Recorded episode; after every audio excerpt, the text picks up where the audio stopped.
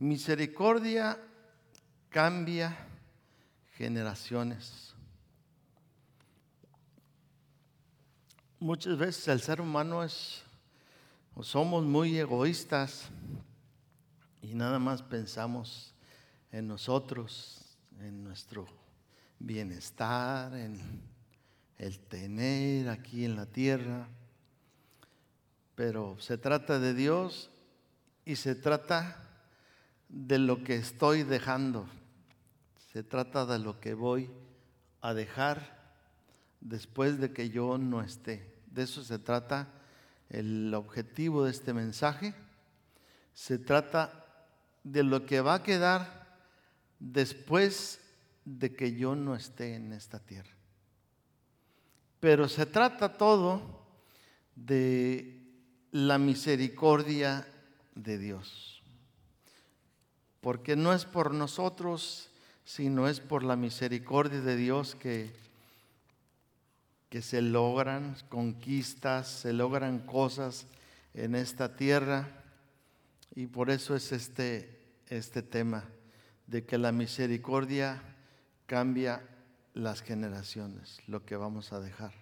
Génesis 6, 8, en este tiempo de Noé, pues el mundo estaba, estaba muy mal, había mucha perversión, estaba muy acabada la tierra, la gente, y dice en el 6, 8, dice así, pero Noé halló gracia ante los ojos de Jehová, ante los ojos de Dios. Dice que hubo un hombre que se llamó Noé que encuentra esa gracia delante de Dios. ¿Cómo eran los días de Noé? Mucha violencia, maquinación a cosas malas, demasiada, demasiada maldad en los tiempos de Noé. Y en el 6.5 sigue diciendo, y vio Jehová que la maldad de los hombres era mucha en la tierra y que todo designio de los pensamientos del corazón de ellos era de continuo solamente al mal. aquí vemos gran maldad en todas las esferas. En el 6.11 dice, y se corrompió la tierra delante de Dios y estaba la tierra llena de violencia. En Mateo 24, ahorita regresamos aquí a Génesis, voy a leer varias citas que están pegaditas a Génesis, pero dice en Mateo 24, en el 24, 36, dice, pero en pero el día y la hora nadie sabe, ni aun los ángeles de los cielos, sino solo mi Padre. Mas como en los días de Noé, así será la venida del Hijo del Hombre. Porque como en los días antes del diluvio estaban comiendo y bebiendo, casándose y dándose en casamiento, hasta el día en que Noé entró en el arca.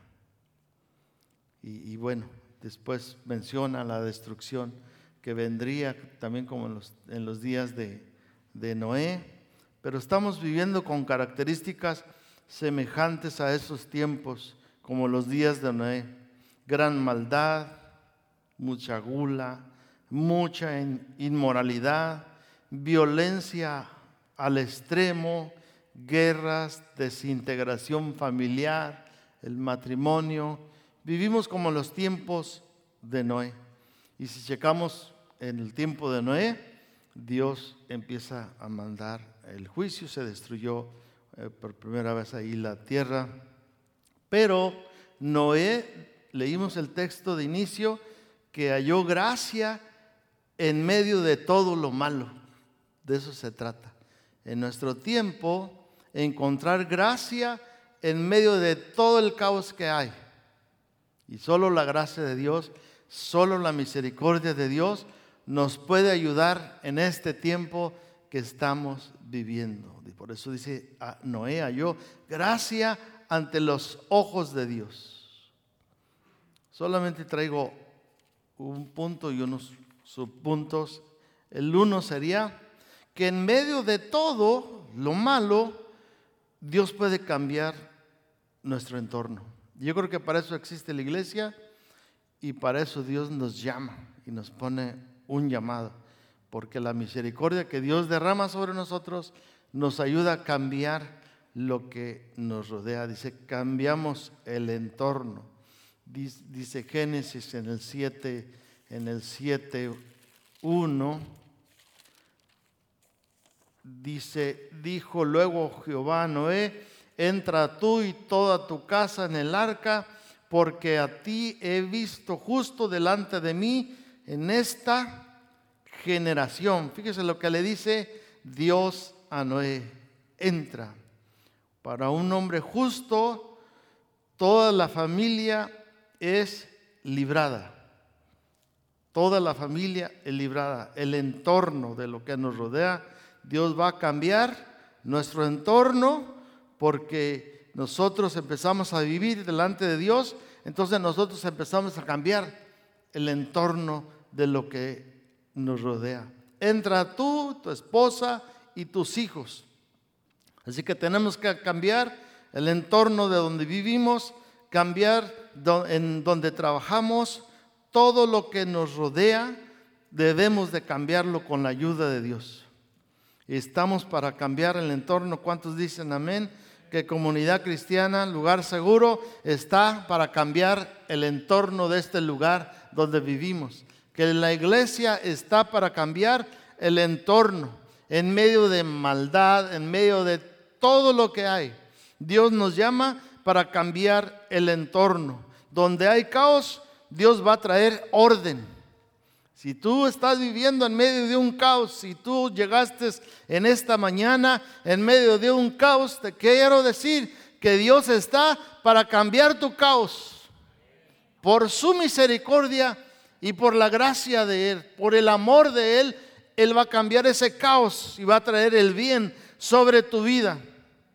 Donde hay guerra, Dios va a traer paz. Quizás el día de hoy llegó una familia con cierta guerra, con ciertos roces, con cierta problemática, pero la gracia, la misericordia de Dios va a traer la paz, va a traer el amor, va a traer eh, la bendición y va a cambiar tu matrimonio, va a cambiar tu familia cuando tú vienes a Dios.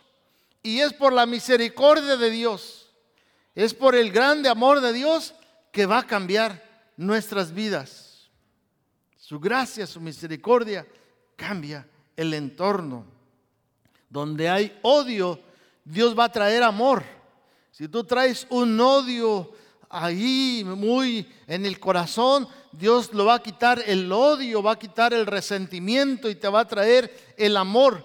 Porque ese es Dios, Dios es amor y Dios quiere bañarte y empaparte de su amor para que cambie tu vida, que cambie tu corazón. Ese es nuestro Dios, ese es nuestro Cristo Jesús. Y donde también hay enfermedad, Dios va a traer sanidad. ¿Cuántos lo pueden creer? Sea emocional, sea física, por su gracia y misericordia, Él suelta, Él bendice, Él sana, para eso nos juntamos también, para eso oramos el uno con el otro, porque Dios es un Dios de milagros. Y es por su gracia, es por su favor, su amor, que Él desata su bendición. Así que si tú estás batallando, solamente créele al Señor. Es su favor, su misericordia, que Él está para sanarnos en este día. Cuando necesitamos más sanidad en nuestras vidas, más emociones sanas en, nosotros, una mayor libertad. Esa es la gracia y la misericordia de, donde, de nuestro Dios. Y donde hay problemas también va a traer salvación, va a traer libertad. Si tú te acercaste el día de hoy en medio de esa problemática, Dios está aquí para traerte la respuesta, la solución a tu problema, a tu necesidad. Ese es nuestro Dios. ¿Cuánto le pueden dar un aplauso a nuestro Cristo Jesús? Ese es Él. Porque esa misericordia cambia las generaciones. Hay un ejemplo bíblico aquí en Génesis en el capítulo 19 eh, de un pariente de Abraham que se llamaba Lot. En el capítulo 19, este, Dios en medio de la corrupción, la maldad que había en aquel lugar, eh, había unas poblaciones que se llamaban Sodoma y, de, y Gomorra. De ahí vino, vinieron ciertos nombres, ¿verdad? Pero Dios dijo, voy a llevar juicio a, ese lugar. Dice en el 19, 1 y 2, llegaron pues los dos ángeles a Sodoma a la caída de la tarde y Lot estaba sentado a la puerta de Sodoma. Y viéndolos, Lot se levantó a recibirlos y se inclinó hacia el suelo. Y dijo, ahora mis señores, os ruego que vengáis a casa de vuestro siervo y os hospedéis y lavaréis vuestros pies y por la mañana os levantaréis y seguiréis vuestro camino. Ellos respondieron, no que no, que en la calle nos quedaremos esta noche. La situación, yo no sé por qué Lot vivía en ese lugar de Sodoma, un hombre este, que venía de, una descendencia justa. ¿Por qué vivía en Sodoma? Es la pregunta. Un lugar lleno de pecado y lleno de maldad. Pero Dios, eh, en su misericordia, en su gracia, le manda unos ángeles, dos ángeles para librarlos. Dios siempre nos manda ayuda. Cuando hemos cometido un error, cuando hemos fallado delante del Señor, Dios siempre, por su gracia, su favor y su misericordia, nos manda ayuda. Quizás tú estés aquí el día de hoy eh, esperando esa ayuda de Dios, Dios te dice, te mando la ayuda. Solamente pon tu corazón y Dios te va a restaurar y te va a levantar. Yo creo que puede ser una palabra para alguien el día de hoy, que Dios manda ayuda como aquí en los tiempos aquí de, de Lot. Una familia que por la misericordia de Dios es librada, es librada la familia de Lot. Lot también es un tipo del cristiano pero del cristiano tibio, ¿verdad?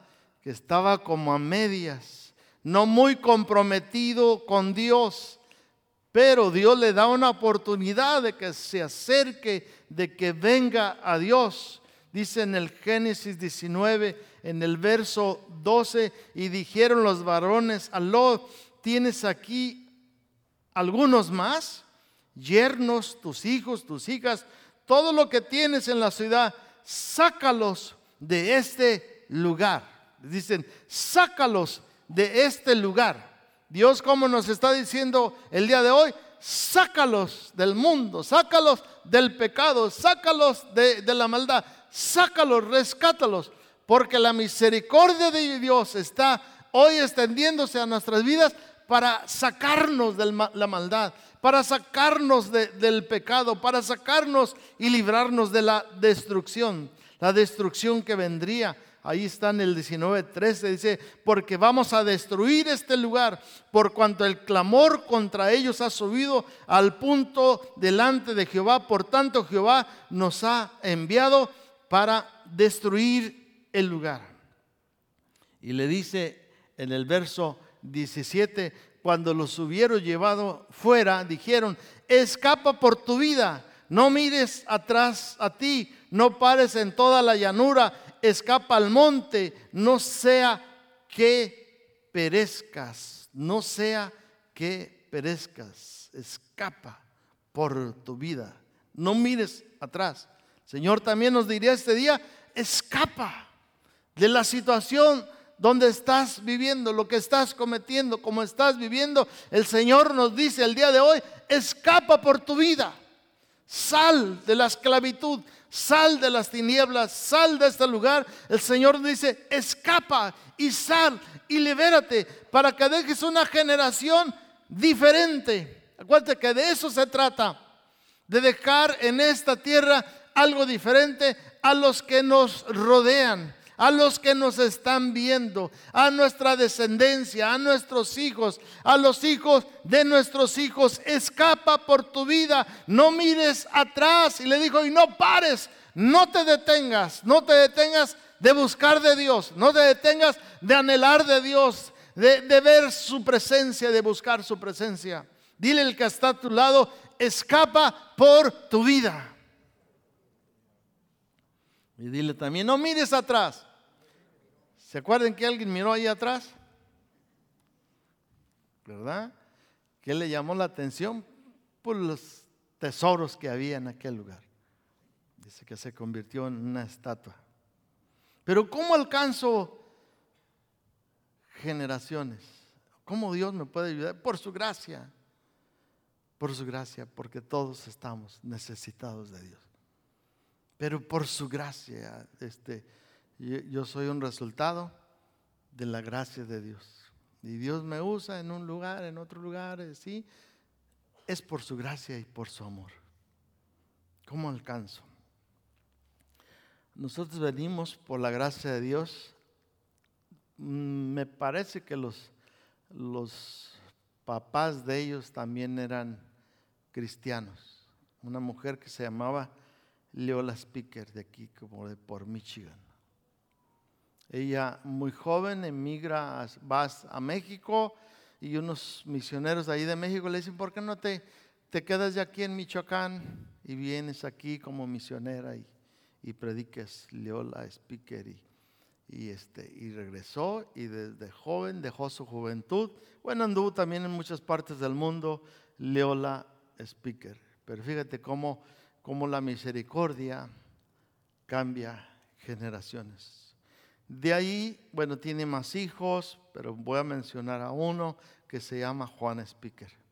Entonces Juan Speaker, este, a muy pronta edad, empieza también a, predicar el Evangelio.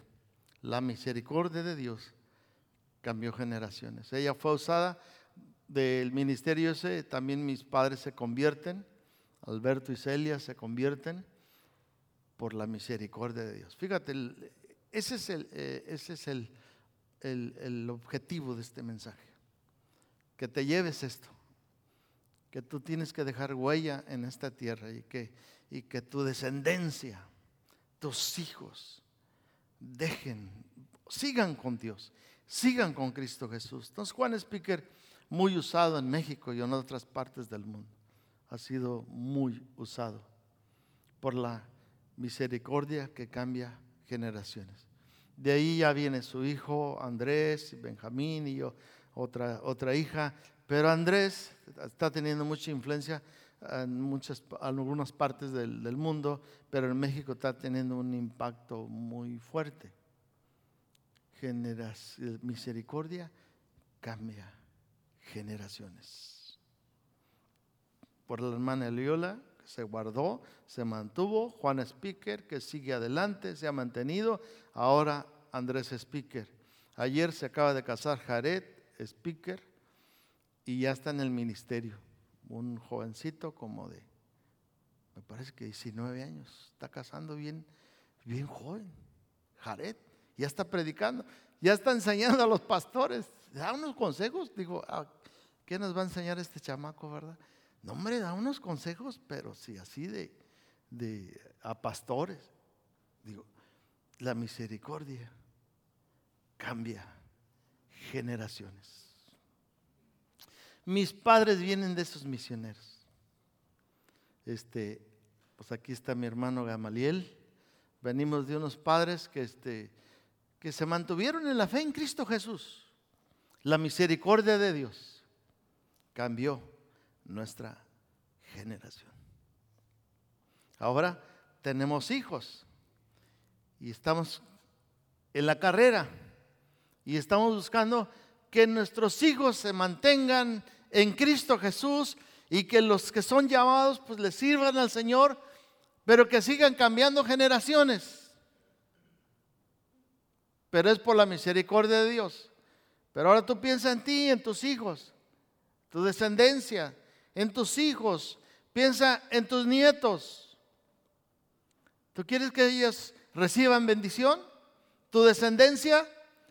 De esto se trata, de que nuestra descendencia cambie generaciones, que tenemos nuestra historia de crisis de fe, nuestra historia donde muchas veces cometimos errores, pero la gracia de Dios una vez más nos restauró, nos levantó y seguimos adelante publicando y anunciando el Evangelio de Cristo Jesús, que Cristo salva y perdona y restaura y que tenemos un propósito en esta, en esta tierra. Entonces, mis hermanos, mis hijos, pues el pastor Gamaliel ya tiene como 20 nietos. Yo voy por el primero, primero Dios estamos orando que llegue como bien. Pero eso quiero, que misericordia que Dios me ha dado a mí cambie mis generaciones. Y de eso se trata este mensaje, que se te quede grabado en tu corazón, que te impacte esto, que la misericordia de Dios cambia generaciones y que tu generación prosiga a Jesucristo y que tu generación se mantenga en Cristo Jesús para que ella cambie generaciones. Pero para eso seguiría este primer punto o su punto aquí, vivir una vida de testimonio. Eso es muy importante. Génesis 6, 9 dice así, Génesis 6, 9. Dice, estas son las generaciones de Noé. Noé era varón justo, era perfecto en sus generaciones. Con Dios caminó Noé. Dice, varón justo y era perfecto en sus generaciones. Y caminó con Dios. Este Noé. Yo creo que aquí en, su vida había coherencia en lo que hablaba y lo que vivía lo que somos, lo que practicamos eh, y lo que ven nuestros hijos. Muy importante para impactar generaciones. El ejemplo de los padres. ¿Cómo estoy viviendo yo el día de hoy? ¿Cómo estoy viviendo para que impacte a mi generación? Tiene que haber padres e hijos cambiados. Testimonio testimonio de, nuestras vidas, cómo vivimos, cómo nos tratamos, padres, hijos, el matrimonio, cómo es que nos vemos para cambiar generaciones. No solamente nuestra descendencia, sino los que nos rodean, los que nos están siguiendo, porque el cristianismo se trata de un discipulado. Y el discipulado es a través del testimonio que estamos dando a, a, los que nos rodean. De eso es la vida cristiana, por eso se va multiplicando el, cristianismo, por el testimonio que vamos dejando a los que nos rodean. Pero si empiezo a dar un testimonio malo o a medias, tibio, a veces pecando, a veces viviendo bien, no voy a impactar a esos que me están rodeando o a la diferencia de edad de otros que me están viendo. Por eso viene este segundo punto aquí, una vida de obediencia. Lo más que se pueda, lo más que podamos practicar, la obediencia delante de Dios. Una vida de obediencia, dice Génesis 6, 22, dice así, y lo hizo así Noé, hizo conforme a todo lo que Dios le mandó. Una vida de obediencia, aquí es cuando, cuando Dios le manda hacer una arca a, Noé dice en el 7.5, y lo hizo Noé, hizo conforme a todo lo que Dios le mandó. Por eso tenemos que vivir lo más este, pues, cerca a Dios, practicar de Dios, practicar la vida cristiana. Porque el testimonio es lo que, lo que, lo que deja, lo que impacta a los que nos rodean. Mi testimonio de mi vida, cómo estoy viviendo en el trabajo, en la casa, con los vecinos que me están viendo, cómo estoy viviendo yo y más que nada en mi casa, cómo estoy viviendo en mi casa que mis hijos me están observando. Dice que Noé construyó de acuerdo al modelo exacto. Si obedeces la palabra, la palabra va a traer efecto. La palabra nos modela, nos cambia. La palabra para la familia, los hijos, las finanzas, para toda necesidad, la palabra es la que nos va a traer cambios a nuestras vidas. Me encanta aquí lo que dice Isaías, fíjense. Entonces viene la bendición cuando vivimos en esa palabra, Isaías 55, dice, a todos los sedientos, venid a las aguas. A los que no tienen dinero, venid, comprad, comed, venid y comprad sin dinero, sin precio, vino y leche. Estamos viviendo en tiempos difíciles, complicados, de crisis. Pero fíjate lo que nos ofrece Dios cuando vivimos en Él y en su palabra. Verso 2, ¿por qué gastáis dinero en lo que no, no es pan y vuestro trabajo en lo que no sacia? Oídme atentamente y comed del bien y se deleitará vuestra alma con grosura ¿Cuántos dicen gloria a Dios?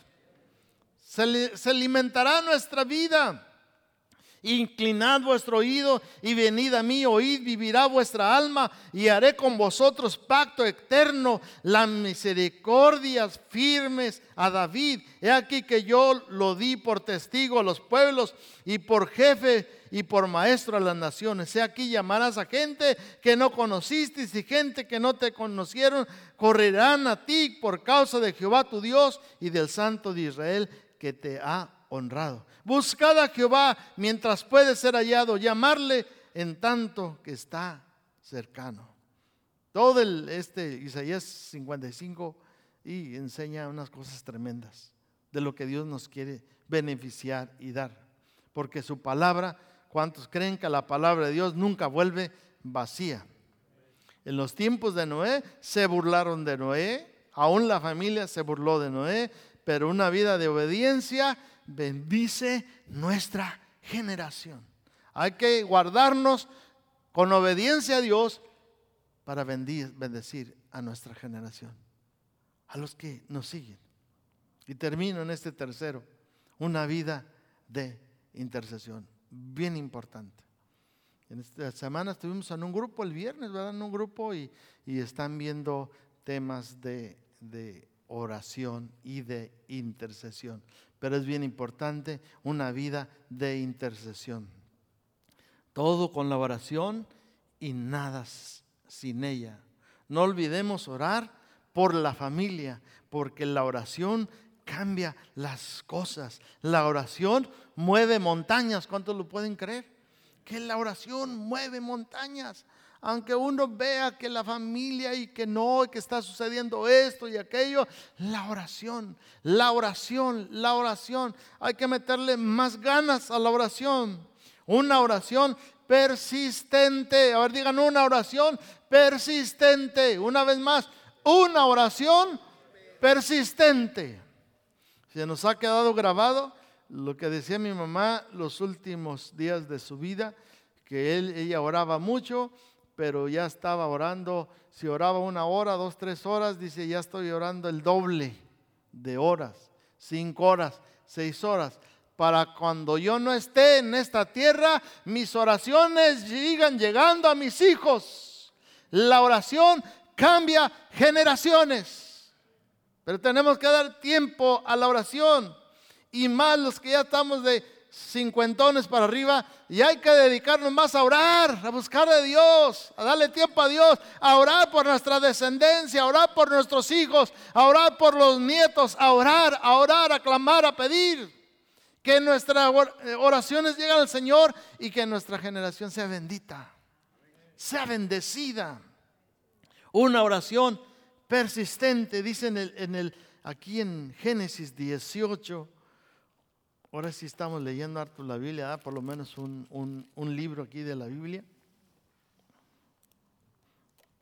18, dice aquí el 18, 22. Y se apartaron de ahí los varones y fueron hacia Sodoma, pero Abraham estaba aún delante de Jehová. Y se acercó a Abraham y dijo, destruirás también al justo con el impío. Quizás haya 50. Y se acuerdan que aquí Abraham empieza y sigue intercediendo por Lot. Porque iba a ser destruido. Iba a ser acabado. Pues a veces eh, descendencia de nosotros puede ser acabada, puede ser destruida. Están viviendo mal. Entonces la oración. Aquí vemos a Abraham. Una oración persistente. Y dice en el 19, dice en el 19, 22, este, cuando iban corriendo, Lot y su familia le dice, date prisa, escápate allá, porque nada podré hacer hasta que hayas llegado allí. Por esto fue llamado el nombre de la ciudad Soar. Dice que este, el ángel le decía, lo tienes que llegar hasta, hasta aquella llanura, hasta aquella montaña. Y lo dice, no, permite que llegue este pueblo, porque tuvo miedo que correr hasta allá y que llegara y que los achicharrara el juicio de Dios. Y es cuando el ángel le dice, pues date prisa, escápate allá, porque no puedo hacer nada. ¿Por qué cree que no podía hacer nada? ¿Por qué cree que no podía hacer nada? Porque un hombre que estaba intercediendo que se llamaba Abraham. Muchas cosas las vamos a detener en la oración, mucho juicio, mucho problema que va. Yo creo que mi mamá detuvo muchas cosas que nos, nos iban a llegar a nosotros, las oraciones de ella, porque no puede hacer nada, dijo el ángel, porque había un hombre de rodillas que se llamaba Abraham y después se destruye Sodoma y Gomorra. Eso está en el 19, 24 y 25, pero me voy a brincar al 19, 27. Dice que subió Abraham por la mañana. En el 19, 27, y dice, subió Abraham por la mañana al lugar donde había estado delante de Jehová. Fíjese, estaba orando, estaba pidiendo. Y dice que este en el 19, 29 dice, y Dios se acordó de Abraham. Dios, ¿cuántos quieren que, que Dios se acuerde de nosotros en medio de un juicio que, que le va a llegar a alguien de la familia? La intercesión. Dice, y Dios se acordó de Abraham. ¿Cuántos quieren que Dios se acuerde de nosotros, que se acuerde de nuestra vida? La intercesión. Pero la misericordia cambia generaciones. Tenemos que ser gente que paga el precio por nuestra familia. Dile al que está a tu lado, paga el precio por tus hijos. A ver una vez más, paga el precio por tus hijos. Misericordia cambia generaciones. A ver si me ayudan los, los músicos, por favor. Me gustaría que, que orásemos de la siguiente manera este, las familias que estén presentes, si se acercan aquí adelante y, vamos a, vamos a, en este enfoque, vamos a orar por nuestras familias. Que la misericordia de Dios cambie nuestra descendencia. Los que tienen nietos, pues aclamar por sus nietos. Los que tienen hijos, aclamar por sus hijos. Porque la intercesión trae resultados. ¿Cuántos creen que la, la intercesión trae, trae resultados? Trae resultados, trae resultados.